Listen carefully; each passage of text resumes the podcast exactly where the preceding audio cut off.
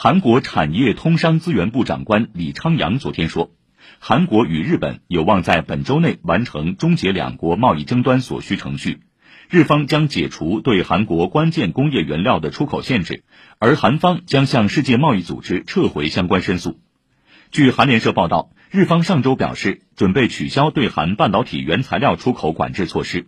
作为回应，韩方也透露向世贸组织撤诉打算。韩国总统尹锡悦二十一号在内阁会议上说，韩方将率先采取措施，排除发展韩日关系的障碍。他会责成产业通商资源部长官启动法律程序，将日本重新列入贸易白色清单。